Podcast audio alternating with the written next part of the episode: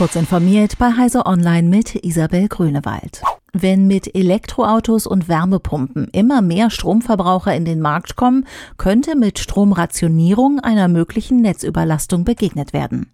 Plänen der Bundesregierung für Strombremsen, insbesondere für diese stromverbrauchsträchtigen Techniken, sowie auch für Stromspeicher in Form von Wallboxen, stellen sich nun Verbraucherschützer und die deutsche Autoindustrie entgegen.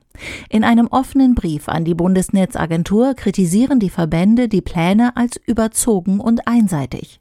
Nötig seien Obergrenzen für solche Strombremsen sowie zusätzliche Vorkehrungen, um vorab eine Netzüberlastung zu vermeiden.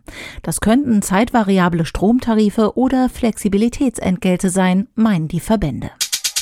Bösartige Authenticator-Apps, die potenziell Daten stehlen oder inkompetent programmiert wurden, finden sich nicht nur in Apples App Store, sondern auch in Google Play.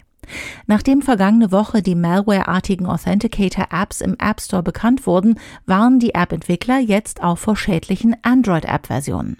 Wer solch eine zwielichtige Authenticator-App einsetzt, sollte diese umgehend deinstallieren. Anschließend sollten alle Zwei-Faktor-Seeds der Konten zurückgesetzt und etwa mit einer App eines namhaften und als seriös eingestuften Anbieters neu initialisiert werden.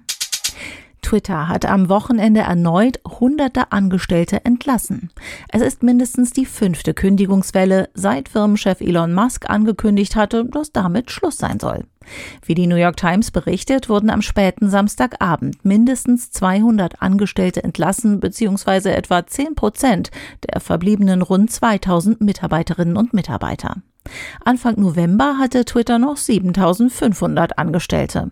Erneut haben die Betroffenen von ihren Entlassungen erfahren, als sie sich nicht mehr mit beruflichen E-Mail-Accounts und Laptops einloggen konnten.